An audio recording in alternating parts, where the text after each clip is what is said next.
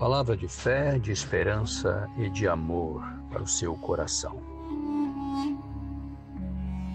Queridos irmãos, como José nos fascina, né? A história dele nos fascina. Espero que os irmãos estejam lendo né, esses capítulos aí, essa história de José, e tenham gostado. A mim marca muito a minha vida e me dá uma lição, né, ou lições grandiosas, maravilhosas.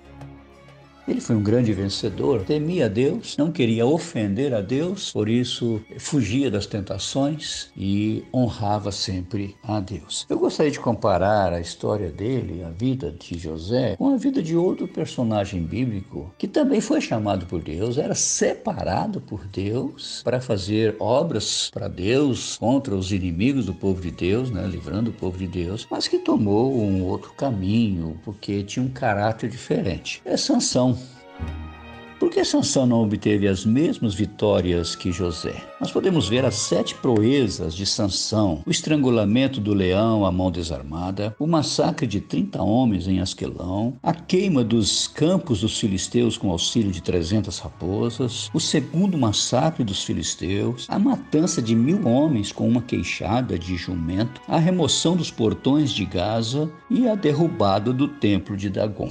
Entre a sexta e a sétima proezas vem a trágica história de sua traição por Dalila. Foi uma terrível tragédia para um homem como Sansão, ser subitamente reduzido a escravo de seus piores inimigos, preso com cadeias de bronze e forçado a moer no cárcere como um animal de carga. A queda final foi realmente súbita, mas os passos que levaram até ela foram graduais e abrangem toda uma vida.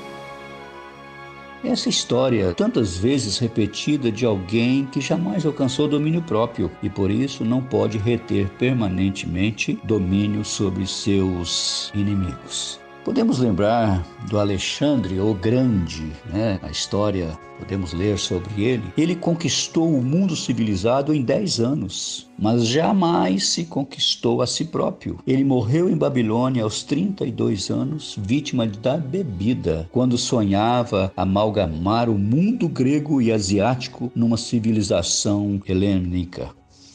Sansão nunca se sujeitou à disciplina própria e por isso Sansão teve de ser disciplinado pelas circunstâncias. Sansão acabou caindo nas mãos do inimigo porque jamais caiu em si mesmo. Sansão dominou o leão no caminho de Trinata, mas nunca dominou o próprio eu. Ele gostava de propor enigmas, mas só tarde demais resolveu o enigma de sua vida. Ele fixou os olhos no brilho ofuscante de uma falsa Dalila e acabou cego buscou uma liberdade falsa e terminou escravo. Não quis trilhar a senda da retidão e findou dando voltas e mais voltas, empurrando a moenda do cárcere. Ele incendiou, com o auxílio das raposas, as searas de seus inimigos, mas permitiu que as raposinhas dos vícios destruíssem sua própria vinha. Ele carregou os portões de Gaza sobre os seus ombros, mas foi esmagado sob os pecados de Gaza. Brincava de deixar-se amarrar e amarrado ficou. Gostava de folia e seu penúltimo ato foi servir de palhaço perante os seus algozes. O que faltou para Sansão foi domínio próprio, qualidade esta do caráter que José possuía e que o fez vencedor.